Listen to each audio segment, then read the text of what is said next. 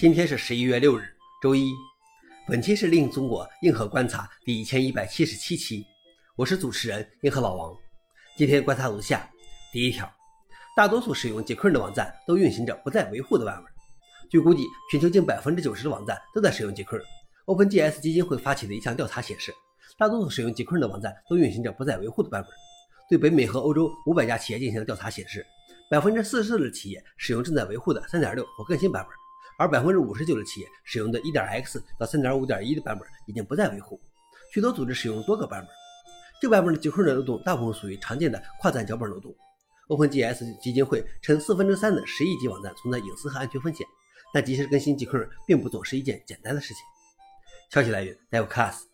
老王点评：每一个大版本升级都可能带来颠覆性的改动，这让使用者畏惧更新。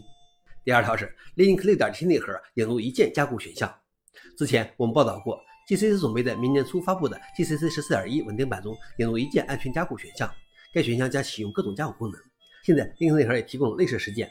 作为本周合并的 Linux 六点七内核加固更新的一部分，它带来了一个新的加固配置文件，以帮助构建一个具有一些合理默认值的安全加固内核。通过运行 Make Hardening configer 可以启用一些基本的安全加固选项。这是一套基本的内核加固选项，对性能影响最小或没有影响，并能移除一套合理的移流 API。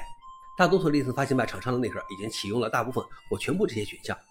消息来源 f o r u n i x 老王点评：这为构建默认安全的 Linux 内核提供了一个很好的参考实践。最后一条是埃隆·马斯克的 XAI 推出 Grok 人工智能聊天机器人。马斯克称，该聊天机器人将作为 X 付费计划的一部分提供，每月需花费十六美元。XAI 称，Grok 应该能回答其他人工智能可能会回避的尖锐问题。此外，Grok 还可以访问 X 的数据，这是它和其他人工智能聊天机器人的主要不同之一。